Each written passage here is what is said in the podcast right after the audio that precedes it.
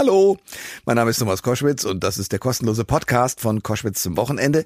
Die Sendungen dazu gibt's immer am Wochenende bei Radio Nordseewelle und bei Hitradio Antenne 1.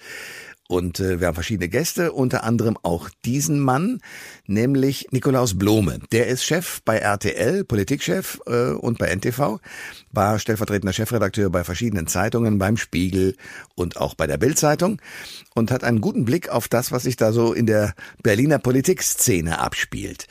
Und mit ihm erörtere ich die Frage, was für eine Wirkung, welche Auswirkungen hat äh, die Landtagswahl in Nordrhein-Westfalen auf die Regierungsparteien, also auf die Ampeln in Berlin. Denn die SPD hat sie verloren äh, bei der Landtagswahl und auch die FDP. Äh, die Gewinner waren die Grünen. Hat das Wirkungen für die Ampel? Die Antworten von Nikolaus Blome. Der Thomas Koschwitz Podcast. Koschwitz zum Wochenende mit einem Mann, den ich sehr schätze, weil er den äh, Berliner Politikbetrieb seit langer Zeit beobachtet, in unterschiedlichsten Funktionen. Er ist jetzt Ressortleiter für Politik und Gesellschaft, also Politikchef von RTL und NTV. Nikolaus Blome, schönen guten Tag. Hallo. Wir gucken ja immer zurück in dieser Sendung und in diesem Fall auf das vergangene Wochenende Landtagswahl in Nordrhein-Westfalen. Und solche Landtagswahlen in Nordrhein-Westfalen haben was Besonderes. Sie bewirken nämlich immer was. 2005 beispielsweise frühere Bundestagswahlen, äh, die Gerhard Schröder damals ausgelöst hat. Äh, wie ist es diesmal? Es gibt ja zwei Verlierer und eine deutliche Gewinnerpartei. Also die SPD hat verloren, die FDP hat verloren, die Grünen haben gewonnen. Wirkt sich das aus auf die Bundesampel? Mit Sicherheit. Nicht so dramatisch wie, wie damals, als wirklich Neuwahlen ja am Abend oder am nächsten Morgen ausgerufen wurden. Aber die, die innere Statik der Ampelkoalition hat echt Schlagseite bekommen, muss man sagen, durch dieses Wahlergebnis und in Wahrheit durch die drei Wahlen äh, dieses Frühjahrs- und Frühsommers äh, in Deutschland, die drei Landtagswahlen. Denn ähm, durchgängig haben die Grünen eigentlich sehr, sehr gut abgeschnitten. Durchgängig hat die FDP sehr schlecht abgeschnitten, ist halbiert worden oder gar aus den Landtagen rausgeflogen. Und bei der SPD ist es so ein gemischtes Bild, wobei eben in NRW so auf die Mütze zu kriegen, auch für die SPD sehr schwer, weil traditionelle Hochburg sehr schwer zu ertragen ist. Also die innere Statik ist beschädigt und man wird sehen müssen, ob Olaf Scholz als Kanzler das zusammenhalten kann und vor allen Dingen, ob die FDP und ihr Chef Christian Lindner die Nerven behalten. 2009 hat es ihnen ähnlich erging in der Koalition damals mit Angela Merkel haben sie die Nerven verloren mhm. und am Ende waren sie aus dem Bundestag raus. Woran liegt das, dass äh, die SPD und die FDP so schwächeln? Die FDP hat ihre Rolle noch nicht gefunden und sie findet einfach nicht so viel statt. Das ist auch so Gesetz der Aufmerksamkeitsökonomie, also wer hat welche Auftritte, wer ist wie wichtig, weil die Lage ihn wichtig macht. Also der Krieg in der Ukraine macht natürlich äh, den Bundeskanzler enorm wichtig aber eben auch die Grünen mit den beiden Ministerien. Der eine, der dafür sorgen muss, dass wir im Winter nicht frieren und die andere, die mit sehr energischen, klaren Worten und Auftritten dafür sorgt, welche Rolle Deutschland im, oder welches Bild Deutschland im Ausland abgibt. Diese beiden Ministerien Außen und Wirtschaft sind grün und der Finanzminister darf die Schecks unterschreiben. Das ist aber eher ein bescheidener Auftritt. Olaf Scholz hat ja auch am äh, Donnerstag wieder im Bundestag versucht, seine Politik und auch seine Zurückhaltung zu erklären. Ich habe mit großem Interesse verfolgt, dass Mark Rütte, Regierungschef äh, in den Niederlanden, offenbar ähnlich denkt wie Olaf Scholz. Also ja, man möchte unterstützen, aber doch nicht so viel mit schweren Waffen. Hat er da jetzt sozusagen äh, einen Bruder im Geiste gefunden, der Olaf Scholz? Mit dem Punkt, eher ein bisschen nachdenklich und zögernd zu bleiben bei der Lieferung von schweren Waffen, ist Deutschland, ist Olaf Scholz in Europa keineswegs isoliert. Und er hat dafür, für diesen speziellen Punkt beziehungsweise diese spezielle Position, äh, bis zu 70 Prozent stabil Unterstützung in den Umfragen in Deutschland. Und trotzdem gelingt es ihm nicht, den Bundeskanzler daraus quasi eine überwölbende Erzählung oder Gesamtposition zu machen, die überzeugend wäre, beziehungsweise eine Mehrheit der Deutschen überzeugt. Das ist irgendwie unfertig geblieben, vielleicht kann man es so nennen.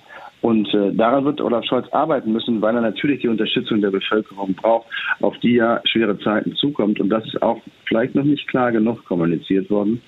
Der Höhepunkt des Wohlstandes, der Kaufkraft des durchschnittlichen Deutschen ist fürs Erste überschritten. Nikolaus Blome ist Politikchef bei RTL und NTV und jetzt bei Koschwitz zum Wochenende. Wir gehen noch ein bisschen mal politisch durch, was so in der Woche passiert ist nach der Landtagswahl in Nordrhein-Westfalen. Sagen Sie mir, was ist los mit Kevin Kühnert, dem Generalsekretär der SPD, der ja mit ganz eigenen Erkenntnissen aus dieser Wahl kam?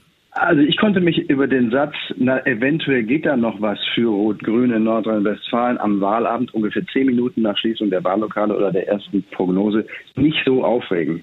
Tut mir leid, sonst rege ich mich total gerne über Kevin Kühnert auf und die SPD zur Not auch. Mhm. Aber das, nee, weil erstens ist es zu dem Zeitpunkt, als er das gesagt hatte, hatte Rot-Grün rechnerisch von den Sitzen des neuen Landtages 99 und 100 brauchte man oder braucht man für eine Mehrheit, für eine absolute Mehrheit, eine regierungsfähige Mehrheit. Also so weit weg vom Ziel war Rot-Grün zu dem Zeitpunkt nicht, als dass man nicht hätte sagen können, na, vielleicht geht da noch was. Ähm, Im weiteren Verlauf des Abends ist dieser Satz extrem schlecht gealtert. Gar keine Frage, weil dann klar wurde, wie sehr die SPD auf die Mütze bekommen hat. Aber das fand ich also in der Aufregung darüber in den sozialen Medien äh, echt übertrieben. Es ist allerdings weitgehend still geworden um Kevin Kühnert, was ich bedauere, weil er auf seine Art die Debatten immer ungeheuer befruchtet und angefeuert hat. Er ist so ein bisschen blass geworden, finde ich, in dieser sehr schematisch ähm, formatierten Rolle als SPD-Generalsekretär. Sie schreiben ja auch für Spiegel Online eine sehr lesenswerte Kolumne und der Spiegel auch hat sich genau die Frage gestellt, was ist eigentlich mit dem los? Ähm, möglicherweise überfordert ihn das Amt. Ich weiß nicht, ob ihn das Amt überfordert, aber die Zwänge des Amtes machen natürlich aus einem, wie soll man sagen, Allein- und Selbstdarsteller jemanden, der jetzt im im Team spielen muss, ähm, der Rücksichten nehmen muss auf Strukturen und Befindlichkeiten äh, äh im Funktionärskörper der SPD, die sich ja über das ganze Land erstreckt. Also er ist, glaube ich, soll man sagen, er war ein Kleinkünstler. ähm, als Politiker, ein Alleinunterhalter mit ganz klaren Ansichten und konnte aber auch Mehrheiten in Sälen durch seine Reden schaffen.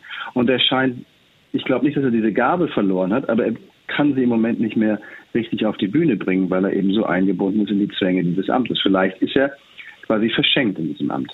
Ja, und damit möglicherweise auch eine Symbolfigur für die SPD insgesamt, die ja Schwierigkeiten hat ohne Ende. Also Olaf Scholz, der sich nicht wirklich erklärt, Frau Schwesig, äh, Ministerpräsidentin in Mecklenburg-Vorpommern und ihrer komischen Stiftung, die sie jetzt zurücknehmen musste. Also es gibt eine ganze Reihe von Themen, die die SPD so schwammig werden lässt. Wie kann man da wieder rauskommen? Naja, es ist, es ist so ein bisschen, es hatten sie kein Glück und dann kam auch noch Pech dazu. Im mhm. Rückblick, und soweit ist es ja gar nicht zurückgeblickt, hat man so das Gefühl, ähm, die Wahl von Olaf Scholz, die Mehrheit der SPD, der Wahlsieg bei der Bundestagswahl, das war so ein, fast ein Zufall. Ähm, zumindest war es so etwas wie ein perfekter Sturm im positiven Sinne, der also die SPD und Olaf Scholz ins Kanzleramt gebracht haben. Und seitdem läuft nicht mehr so rasend viel glatt. Auch das SPD-Personal im Bundeskabinett steht unter Druck.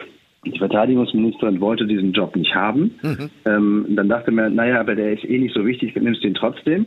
Jetzt stellt sich heraus, dafür kann keiner was außer Wladimir Putin mit seinem verbrecherischen Überfall, dass dieses Amt des Verteidigungsministers, Ministerin extrem wichtig geworden ist, vielleicht das wichtigste Ministeramt ist, was im Moment zu vergeben war. Und da sitzt jemand drauf, der wollte es in Wahrheit nicht haben.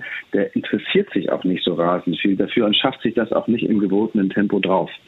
Also eigentlich müsste Olaf Scholz das Kabinett umbilden. Das bringt er aber nicht über sich, weil er sich nicht treiben lassen möchte. Dieses Ich lasse mich nicht treiben, ich halte die Luft an, bis es besser wird, das nimmt, wie ich finde, langsam kindische Züge an. Das sagt äh, Nikolaus Blome, äh, Politikchef von RTL und NTV. Und ich habe den Verdacht, dass wir, und wenn Sie Zeit haben, würde es mich sehr freuen, noch häufiger sprechen werden, weil äh, die Situation wird ja immer komplizierter.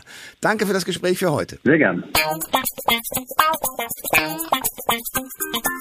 Alle Informationen zur Sendung gibt es online auf thomas-koschwitz.de.